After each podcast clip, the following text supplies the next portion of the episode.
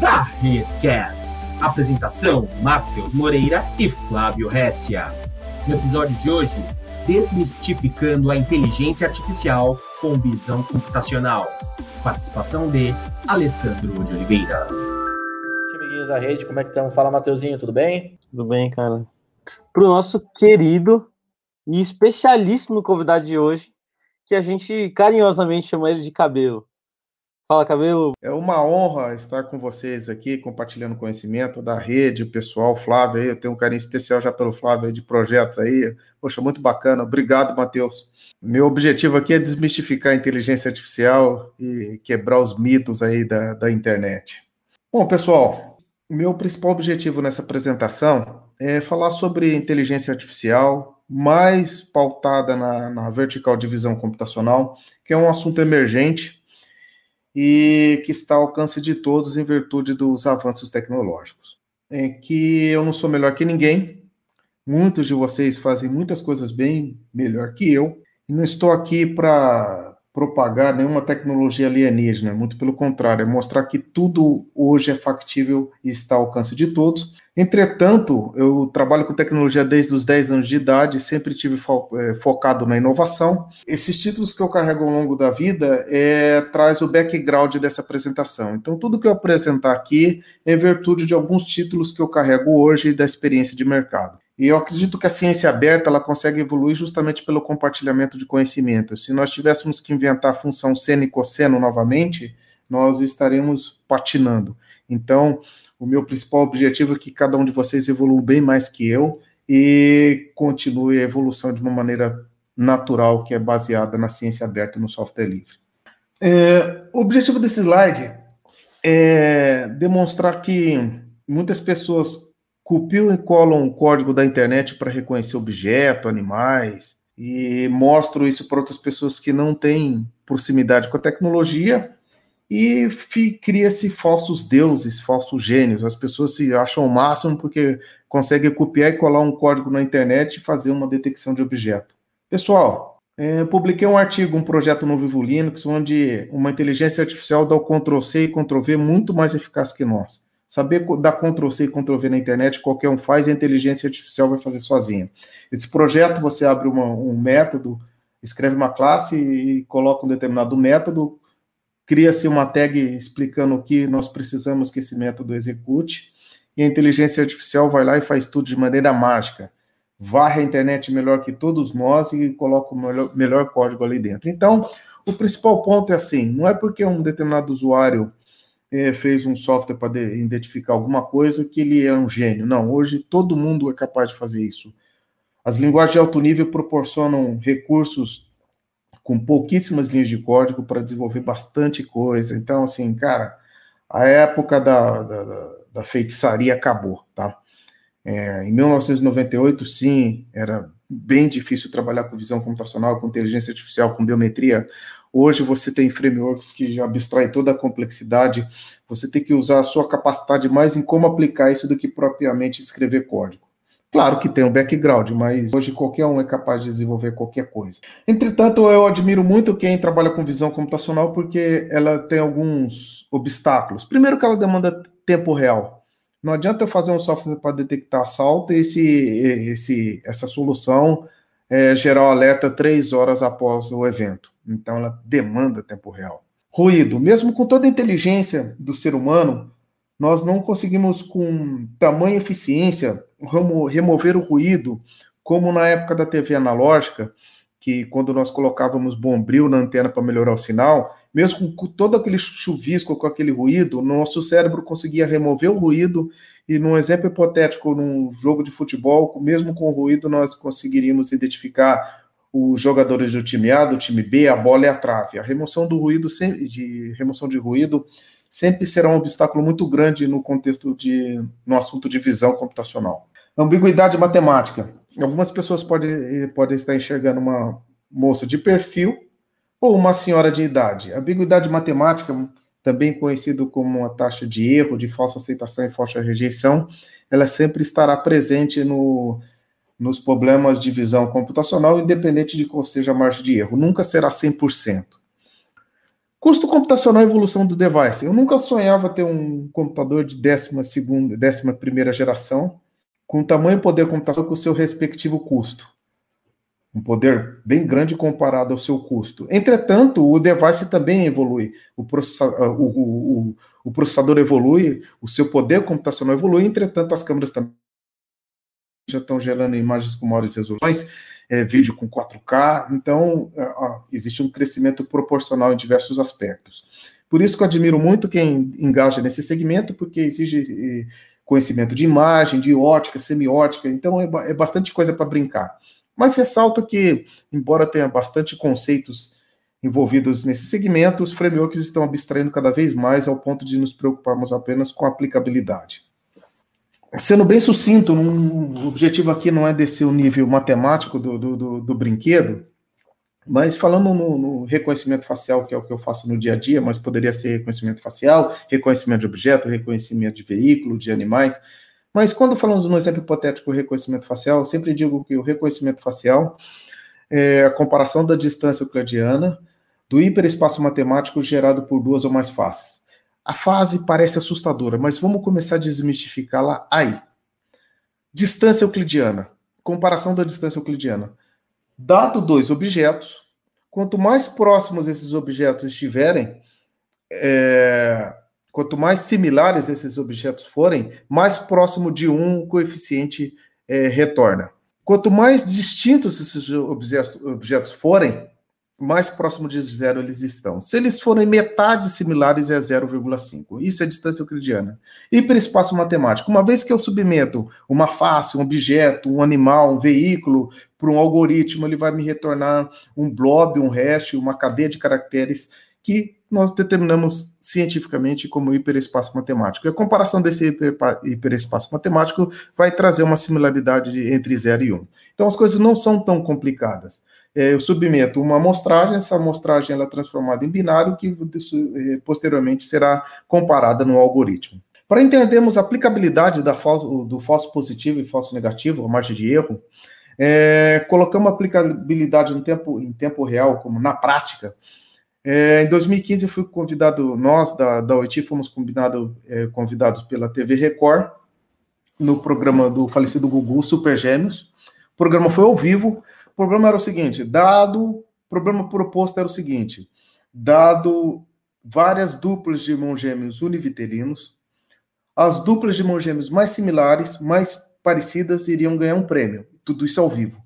Se vocês procurarem no YouTube Google Record Super Gêmeo, vocês verão é, assistirão o programa ao vivo que tá, foi disponibilizado no YouTube. Foi, foi, foi transmitido ao vivo. Matematicamente, eu trabalhei com o problema inversamente, é, com o problema matematicamente inverso, porque se eu submeto o algoritmo de biometria facial, todos os irmãos gêmeos univitelino darão 99,98% de similaridade. Então eu resolvi trabalhar com quais são as duplas de irmãos gêmeos mais distintos. E trabalhando a taxa de falsa aceitação e falsa rejeição.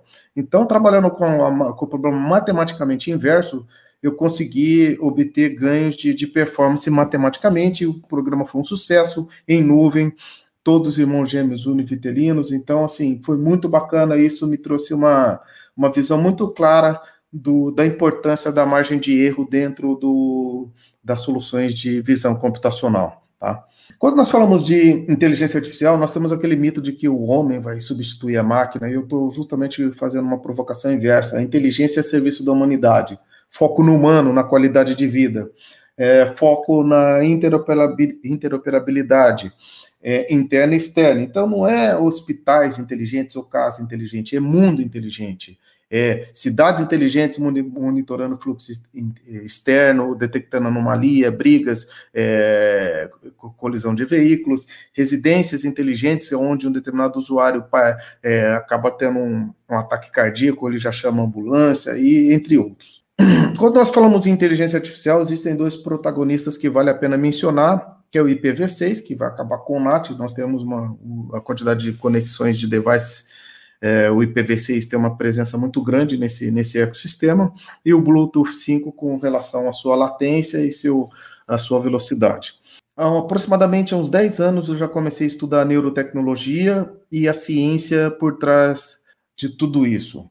E descobri que com a IoT, inteligência artificial, nós poderíamos, por exemplo, prever um ataque epilético com uma hora de antecedência. Como? É, com o capacete que trabalha com, com neurotecnologia, que seria uma tecnologia similar a eletrocefalograma, com os braceletes inteligentes para monitorar eletromiograma, eletromiografia, poderíamos detectar a atividade muscular e, os, e os, as pulseiras, os relógios inteligentes com pressão arterial e frequência cardíaca. Tudo isso é armazenado em nuvem, é como se nós tivéssemos um syslog da vida, é, o log da vida. Então, no, no, no caso da epilepsia, um ataque epilético, o, o corpo dá sinais.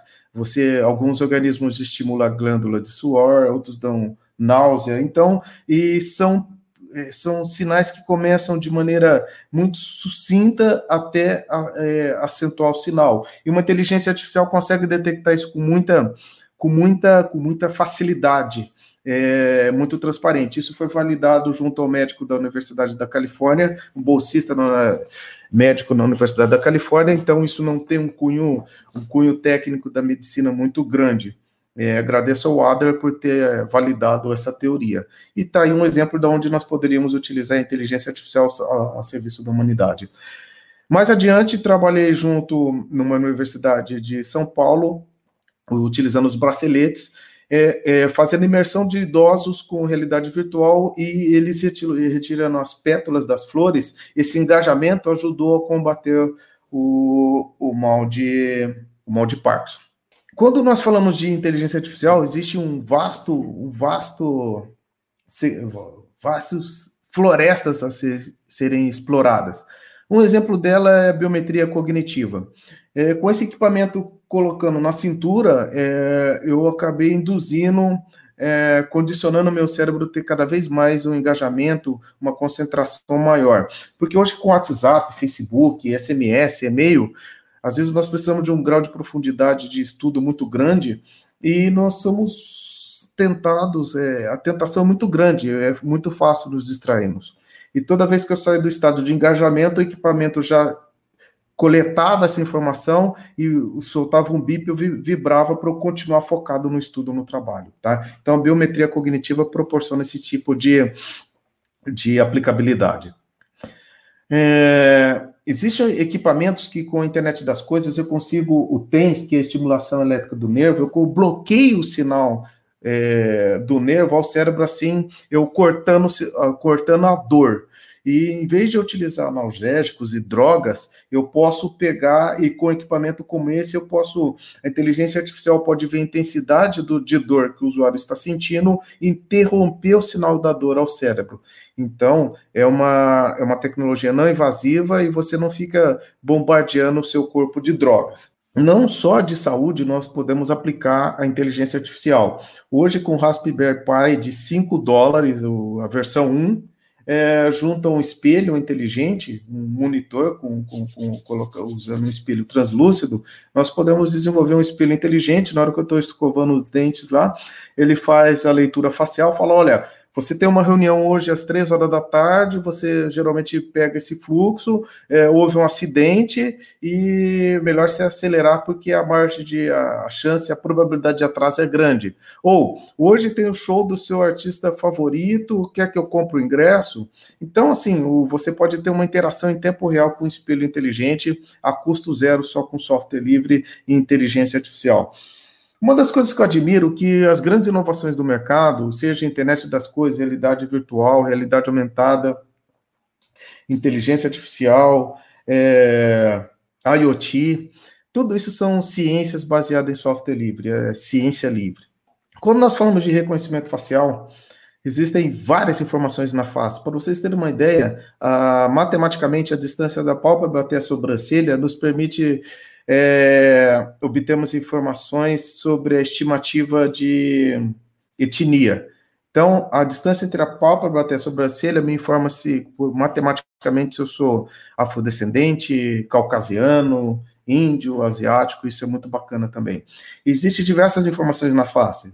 É, eu posso fazer, obter matematicamente a estimativa de expressão, de idade, de gênero, Eu, com uma câmera na minha casa, eu posso trabalhar programação neurolinguística. Se eu chego estressado, ele já coloca uma música para desestressar, é, e assim por diante. Então, existem diversas informações na face que nós poderíamos trabalhar matematicamente utilizando o recurso de inteligência artificial com visão computacional. E quando nós falamos de inteligência artificial, alguns exemplos de utilização na prática é que quando nós utilizamos a varredura da face, nós poderíamos, no mundo digital, por exemplo, como eu utilizo hoje no nosso dia a dia, é, trabalhamos diversos aspectos. Às vezes eu estou fazendo, abrindo uma conta, a minha esposa pede para fazer o cadastro para ela, estou lá fazendo o cadastro, colocando seus dados, CPF, entre outros. Aí liga a câmera e tira a foto. Aí vai a foto do marido no, no, no cadastro da esposa. Então nós poderíamos falar: olha, é, é, é, esse CPF é de, de, de, uma pessoa do gênero feminino e está chegando uma pessoa do gênero masculino.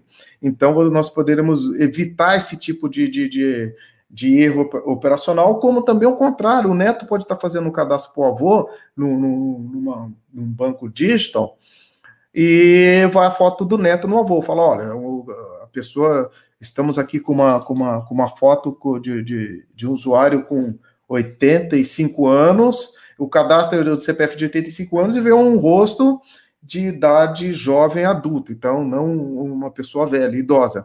Então nós poderíamos é, tratar esses erros operacionais em tempo real, além do, do, do, do, do combate ao fato da foto, o anti-spoofing. Em momentos de pandemia, todo, todo mundo utiliza a câmera, eu acho que essa câmera poderia ser utilizada com mais eficiência, mas não no sentido de monitoramento, e sim no sentido de reconhecimento. Hoje nós estamos até é, trabalhando 12 horas por dia, ah, tem gente fazendo um cálculo comigo 10 horas da noite, 11 horas da noite, e, e não existe um reconhecimento e não está sendo mensurado esse trabalho. A inteligência artificial pode não só medir o engajamento do usuário, as suas ações, e a empresa poderia reconhecer é, esses trabalhos, é, essas pessoas que estão se dedicando ao máximo, porque uma vez que você tá, você tem esse, o, computador, essa é uma ferramenta de trabalho, você está disponível quase que 24 horas. Então, hoje é, nós podemos analisar é, qual a, a área de maior rastreabilidade com os olhos, é, é, para ensino remoto também, aplicar provas, treinamentos. Uma inteligência artificial pode estar monitorando o professor é, para o aluno, para por exemplo, se o aluno, se o professor está escrevendo, o aluno não pode fazer a pergunta, se ele está olhando para a câmera, ele já é, é, liga a parte operacional.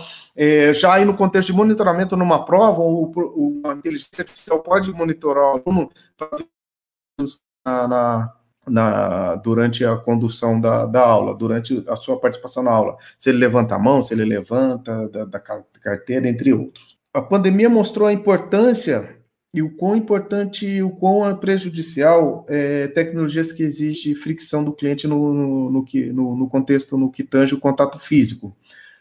É, eu acho que ninguém, se pudermos evitar todo mundo ficar digitando a senha na maquininha onde todo mundo coloca o dedo, de grande importância isso para, para a humanidade. Então, hoje, nós podemos mandar um SMS, clicar nesse link do SMS, de maneira mágica, esse link abre a câmera e você já pode efetuar o pagamento com a face.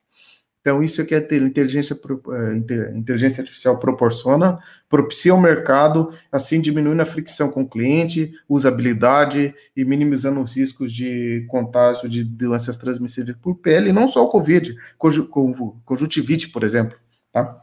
E junto com a pandemia, veio a exigência do uso de máscaras, a, a, inteligência artificial teve que evoluir, mas os bandidos também tentaram se beneficiar com relação a isso. Uma coisa é usar máscara, outra coisa é eu, é, eu, eu, eu, eu tampar parcialmente a minha face para dificultar o reconhecimento. Então, o bandido, o fraudador, vai tentar é, cobrir parte do rosto para que não seja identificado. Então, um grande desafio da inteligência artificial é uma coisa é identificar se está com máscara, uma coisa é se eu estou é, é, tá, tá, tá, cobrindo parcialmente a minha face. Se, então, esse foi o grande desafio. Então, hoje já é possível, com inteligência artificial e visão computacional, detectar o uso de uma máscara na, na, na face e que ela não está sendo coberta, se tem oclusão da, parcial da face ali proposital. Tá?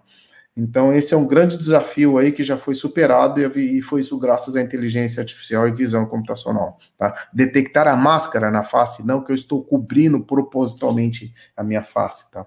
E quando nós falamos de inteligência artificial e visão computacional, o que tem maior performance e desempenho é uma divisão da, da inteligência artificial, que é redes neurais convolucionais.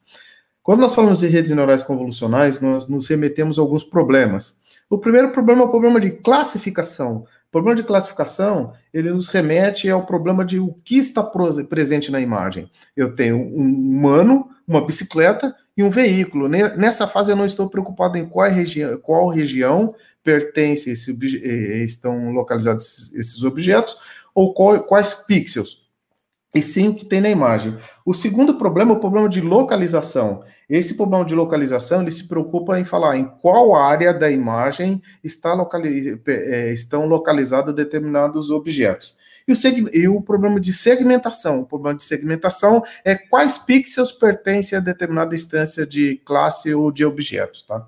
Então, tem, a gente tem segmentação de objetos e segmentação de instâncias. Então, em 2018 e 2017 e 2018, já era possível nos computadores da época já processarem com muita eficiência, graças às redes neurais convolucionais, é, a inferência, a aplicação, a aplicação de filtros que conseguiria muito facilmente separar o aro da bicicleta do pneu, mesmo os dois possuindo as mesmas cores, tá? Os dois de cores pretas. A segmentação semântica ela nos remete ao problema de identificar quais pixels determina, pertence a determinada instância de objeto, e isso faz com que a aplicabilidade sejam enormes, tá? Um exemplo, eu poderia, a segmentação semântica, remover o fundo, assim facilitando o processamento da face em algoritmos de reconhecimento facial e biometria facial. É, aqui um exemplo de segmentação semântica, onde é utilizado em carros autônomos, é, eu posso, quando eu trabalho uma, a parte retangular do objeto, é, às vezes é, um, um, o avião está diante o objeto, na frente do objeto, mas ele não vai colidir porque a asa é, é muito superior, está é, numa altura muito superior ao carro. Então a segmentação semântica ela vem para resolver esse tipo de problema no caso de um carro autônomo. É, nada disso tem mais engenharia de foguete na biblioteca OpenCV, eu sou um dos mantenedores desse módulo, é, em diversos aspectos de documentação, de compatibilidade com a câmera 2D, 3D. Então, hoje está muito bem abstraído na, na biblioteca de visão computacional OpenCV, independente de qual seja o, o framework. Pode ser TensorFlow, YOLO, Torque, é, um exemplo de aplicabilidade no qual ganhei o prêmio em 2018 da Intel foi utilizando a inteligência artificial com segmentação semântica, detectar nudes para combater a pornografia infantil. Então, se existia nudes numa página e a face representava matematicamente uma pessoa inferior a do 18 anos de idade, o sistema automaticamente já denunciava para a Interpol, para a polícia do país em questão, a página e já retirava a visualização no browser daquela pornografia, tá? Então, um, um dos exemplos de aplicabilidade é combater a pornografia infantil com inteligência artificial. Outro ponto muito importante que vale a pena ser mencionado é o setor de artes, onde é, eu criei um plugin do GIMP para utilizar segmentação semântica para fazer o recorte do objeto. Então, é, quando eu aciono o plugin do, do GIMP, ele, ele gera um QR Code, com o celular eu tiro a foto do QR Code, que nos remete a uma web, a uma página da internet que foi criada dentro do próprio GIMP, do plugin do GIMP. Essa página ela liga a câmera, eu tiro a foto e submete ao serviço que vai fazer a segmentação semântica. Ele recorta, detecta os pontos pertencentes que, que pertencem àquele objeto, faz o recorte e manda para o GIP, assim facilitando drasticamente o trabalho do design. Tá? Então, isso foi um, um protótipo é, eu vou publicar o artigo no Vivo Linux, mas é um objetivo a ser provocativo no contexto de é, de imaginação. Nós temos que desenvolvermos a nossa imaginação e onde aplicarmos as soluções de inteligência artificial, seja com, ou sem segmentação semântica, tá? Então, aqui fica mais um exemplo aí da aplicabilidade desses recursos. Além de, de, desses processamentos, existe um outro, outro brinquedo muito bacana que a câmera 360, 360 graus. Em 2013, 2014, quando eu me deparei com câmeras 360 graus, eu vi que é como se fosse um olho que tudo vê, um olho que tudo enxerga. Uma câmera 360 graus no semáforo pode evitar muitas colisões de veículos. O que vale a pena ser mencionado nesse, nesse, nesse brinquedo é que nós trabalhamos com o mesmo algoritmo de segmentação semântica de redes neurais convolucionais, entretanto, nós temos a convexidade da lente, é, que, ela é, que ela é muito maior, então nós temos que fazer um cálculo aí de distorção da lente e o cálculo de, de transformação de coordenada relativa. Nada que uma matemática não resolva, mas tudo isso já está abstraído no, no, no, nos, nos algoritmos. Então, o fator de distorção da lente e a convexidade da lente da câmera é um fator que era muito proibitivo antes, mas hoje, graças à evolução dos frameworks e da velocidade da evolução dos algoritmos, hoje qualquer um consegue processar é, visão computacional em câmeras 360. Outro ponto muito importante é a rastreabilidade de objetos, embora isso é muito provocativo, porque você perde algumas é, rastrear o que para o que. Mas, no exemplo hipotético, eu gravei esse vídeo rastreando pedestres, mas poderia rastrear veículos. Então, com isso, eu tenho maior intensidade de veículos, posso controlar todo o trânsito de uma cidade em virtude da rastreabilidade de objetos. Então, a, a, a, aplicabilidade é enorme. E quando nós falamos de rastreabilidade de objetos, nós podemos descer mais ainda sobre a propriedade dos objetos. Imagine que eu estou no aeroporto com meu filho, eu acabo perdendo meu filho, e, e, um, e, um, e a pessoa que está olhando para 50 monitores, ele não vai conseguir buscar a criança com muita eficiência. Se eu chego com uma inteligência artificial, ó, uma criança com boneco, mochila e com jaqueta a inteligência artificial, em microsegundos, consegue falar: essa criança está naquele local. Então, para localizar pessoas desaparecidas em grandes eventos, é, ou para pessoas que sequestram crianças e entra com uma criança no banheiro, raspa o cabelo e troca de roupa, você pode disparar um alerta que entrou uma determinada criança com, um vestiário e saiu com, com uma. Então, assim, aplicabilidade é enorme. Então, fica aí a dica também. Uh, quando nós falamos de inteligência artificial e visão computacional, não podemos deixar de olharmos para o segmento de câmeras 3D. Eu sou um dos mantenedores das câmeras do, do, do, dos SDK da câmera 3D da Intel. A RealSense não existe só a RealSense como câmera 3D, existe o Kinect da Azure. Existem diversos existe a, câmera de rádio aberto do OpenCV, que, que até o presente momento ela traz ganhos até superiores que a câmera RealSense da Intel, se for no contexto de inferência e não de biometria. Mas fica aí o questionamento sobre a câmera 3D. Para vocês terem uma ideia, eu gravei esse, eh, eu fiz essa experiência em 2011, onde eu comparei a câmera 3D com a 2D. Cheguei à conclusão que não existe supremacia alienígena. Eu detesto aquelas pessoas que, e eu já fui uma delas, que detestava o Windows, queria que queimasse no fogo do inferno quem usasse o Windows e brigava.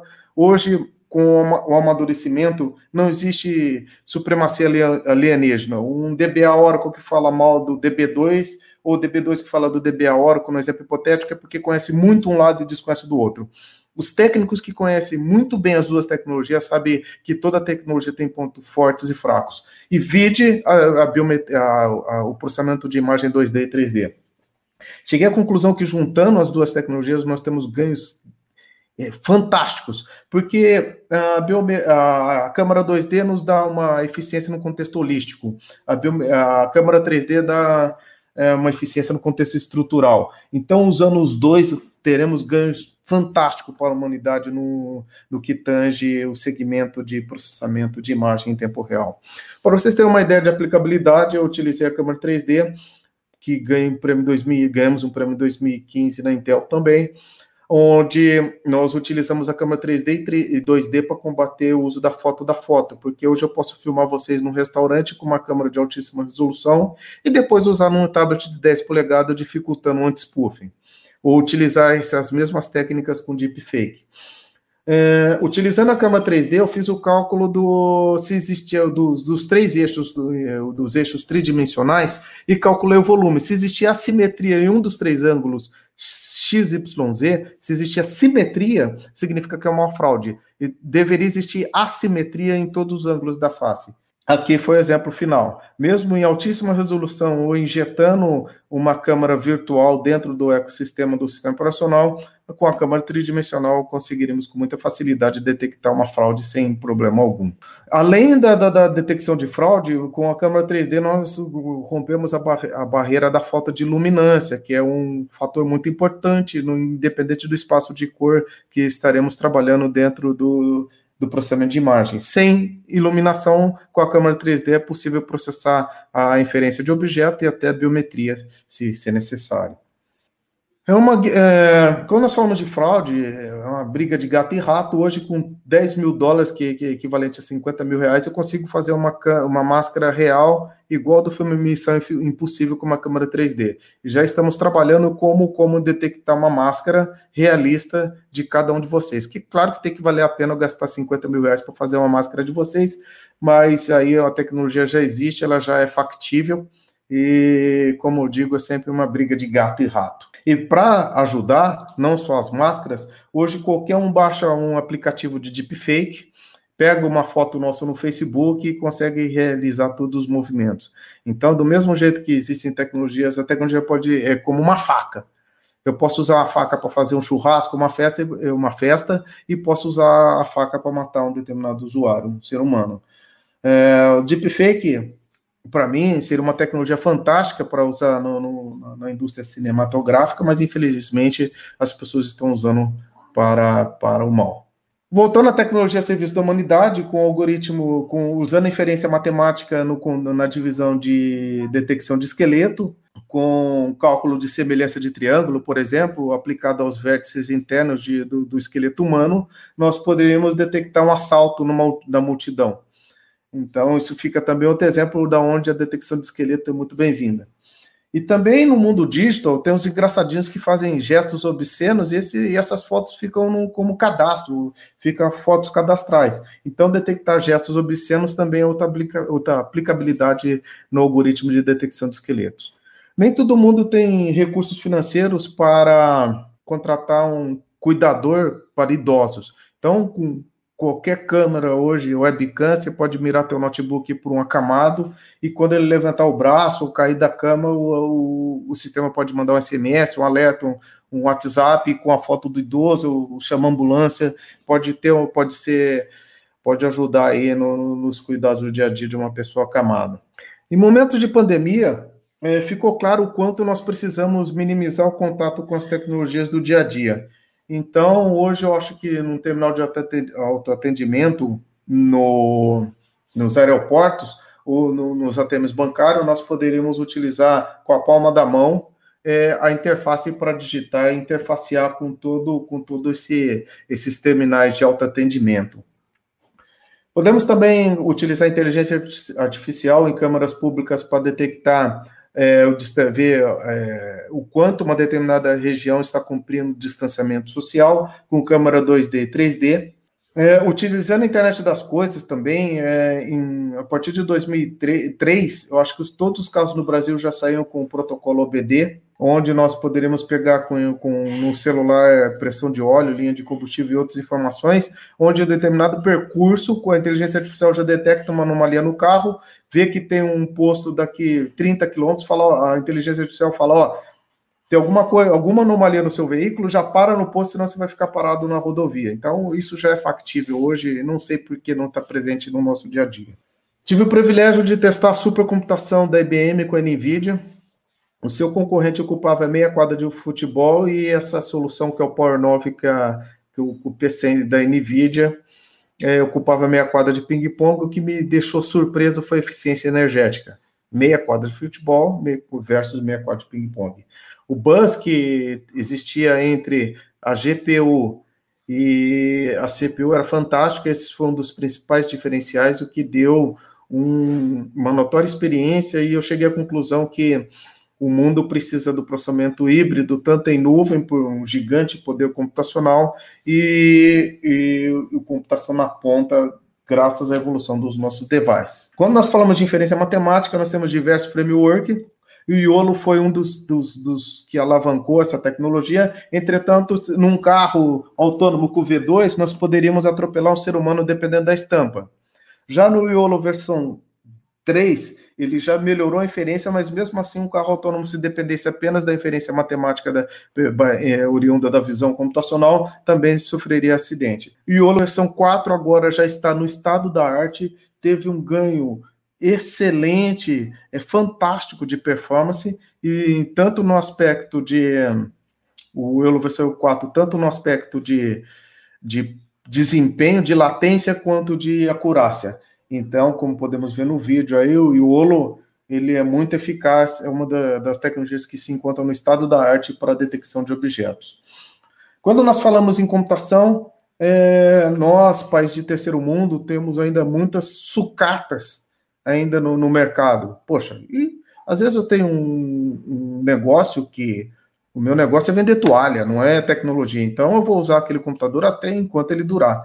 Então a grande sacada da, da Google, da Intel e de outros fabricantes é gerarem pendrives que denominados VPU ou TPU, que, que, cujo principal objetivo é processar acelerador de inferência matemática, e com isso eu posso dar sobrevida a algumas máquinas fazendo parcialmente visão computacional no, na borda, nos computadores de borda. Sou mantenedor do SDK desses drives, principalmente da versão antiga, da nova também, mas o, saiu o Movidius, a VP, os aceleradores versão 1, 2018, aí passou um ano, saiu a versão 2, descontinuaram, e tô, eu estou mantendo em todas as distribuições Linux é, o SDK desses brinquedinhos aí. Então, Fica a dica aí, precisarem estou no circuito. É, paralelamente, o embarcado ganhou grande força, o Raspberry e várias placas, de, tanto da NVIDIA, os embarcados da NVIDIA. Então, tudo isso junto é, trouxe um grande ganho para a humanidade.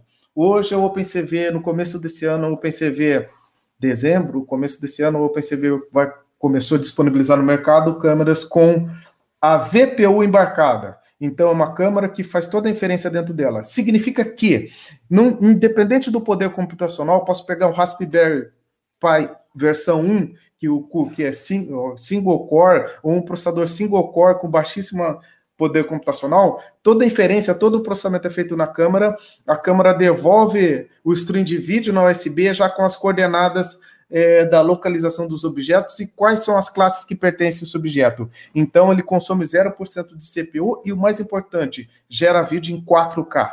Então, baixíssimo poder de processamento na máquina e com altíssima qualidade de desempenho. Tá? É, quando nós falamos em inteligência artificial, um, do grande, um dos grandes problemas é justamente o treino e o dataset. Existem soluções como o Super Annotate, que facilita o treino é, a geração do dataset e o próprio treino independente do framework. Existe também as lojas de modelo, que é sensacional.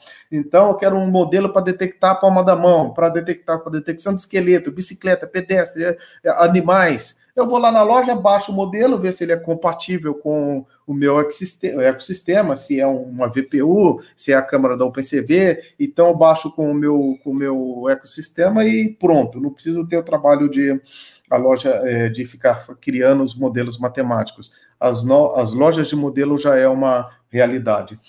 É, um exemplo na prática do quanto isso é eficaz o exemplo aqui eu estou usando a inferência 2D e 3D, estou usando a parte 2D e 3D da câmera, porque aquela câmera que eu falei que tem o acelerador de inferência, ela também tem um, o sensor de profundidade, então já estou detectando a pessoa, já estou vendo que tem três seres humanos, então com a câmera 2D eu faço, eu resolvo o problema de classificação e localização e remeto também ao, é, ao, à solução o problema de, de localização espacial tridimensional. Então, com três dimensões, eu consigo pegar a distância real dos objetos e vendo o quanto estão obedecendo é, o distanciamento social no hospital, numa escola, por exemplo, no local de local público. É, o futuro chegou.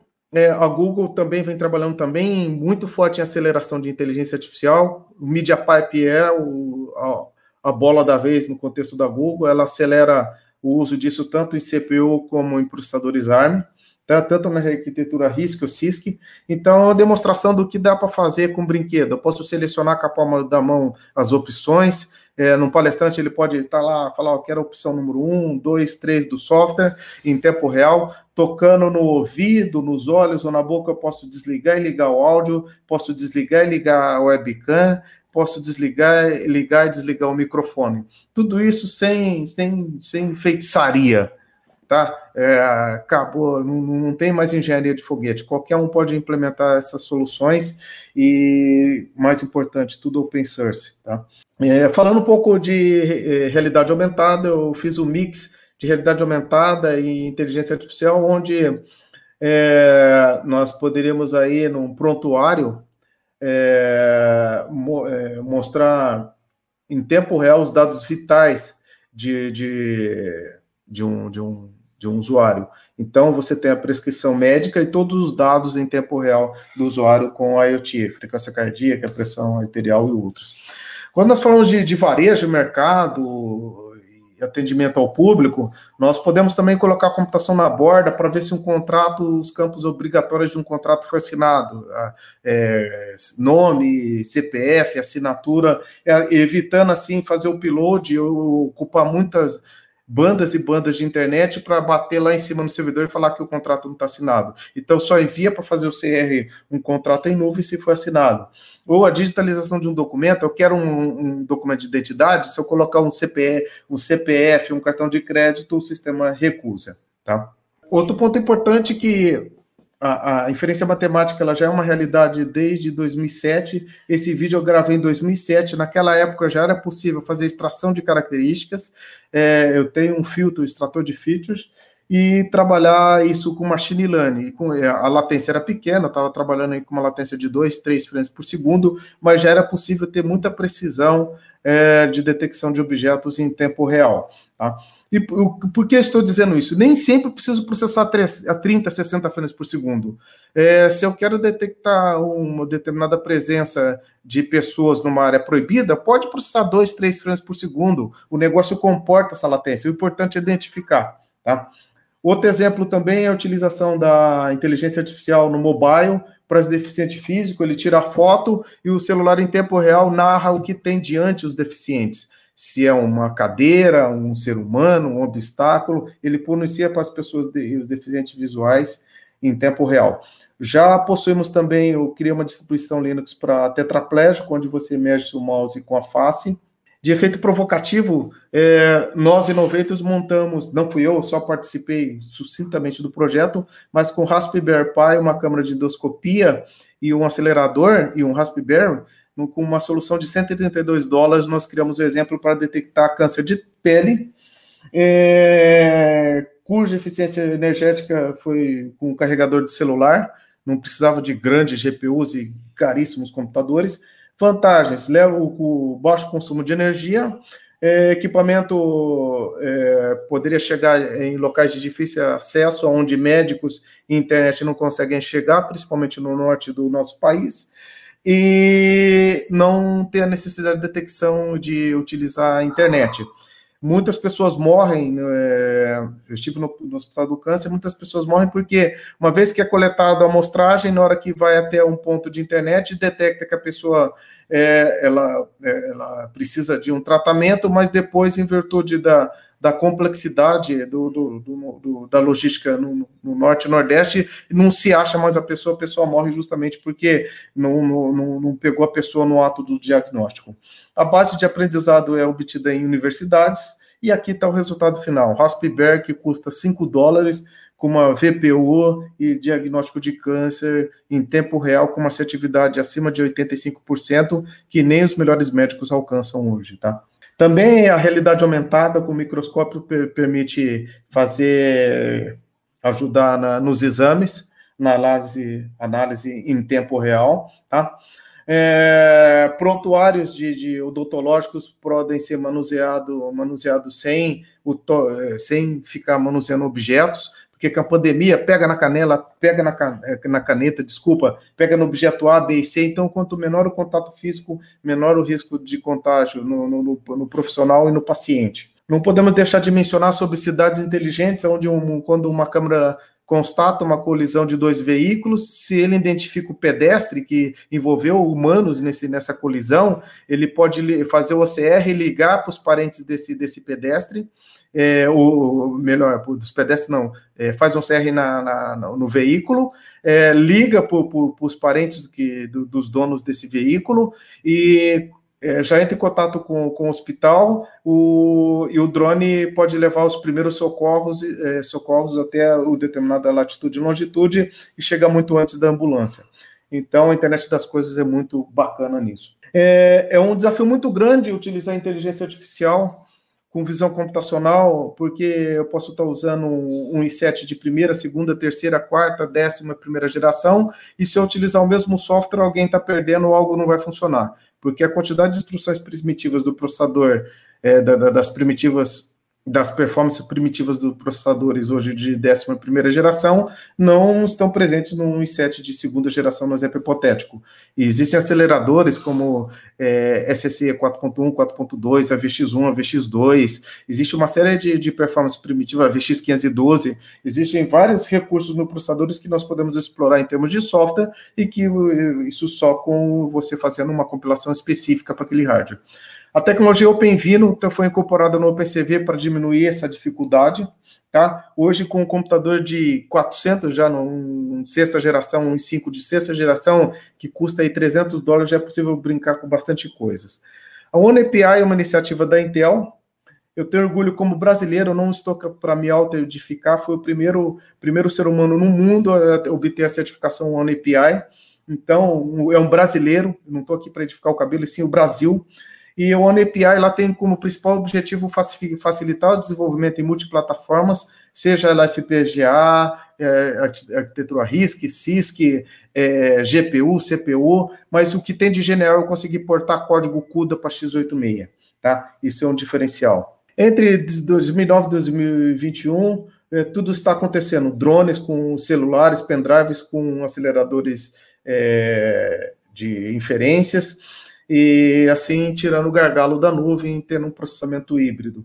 É, em 2009 e 2010, um processador ARM 200 MHz single core é, ARM já era possível fazer visão computacional é, e processar o drone em tempo real. Tinha que pegar em tempo real a altitude é, através do, do, do, sensor de ultrassom e controlar as quatro hélices em tempo real e processar vídeo ao vivo do, do drone.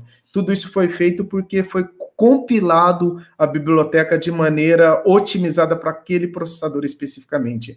Então, é, você dominar é, a, o hardware, o, o, o, que o hardware explora de melhor, você consegue abstrair uma compilação muito mais eficaz e trazendo ganhos de, de latência nisso tudo, tá? Não podemos esquecer de imagem, é, tratamento de imagem junto às leis GDPR e LGPD. Trabalho com isso desde desde sempre não preciso de leis gerais de proteção de dados para tratar com, tratar com seriedade os dados da população. Mas, infelizmente, nem todo mundo é assim.